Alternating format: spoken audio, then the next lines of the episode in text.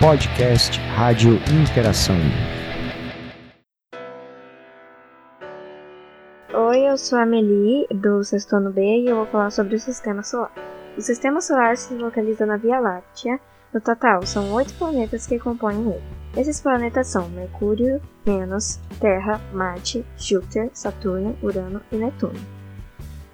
Existem duas teorias que falam sobre como é formado o sistema solar. Antigamente, as pessoas acreditavam na teoria geocêntrica. Ela falava que a Terra era o centro e os outros planetas giravam em torno dela.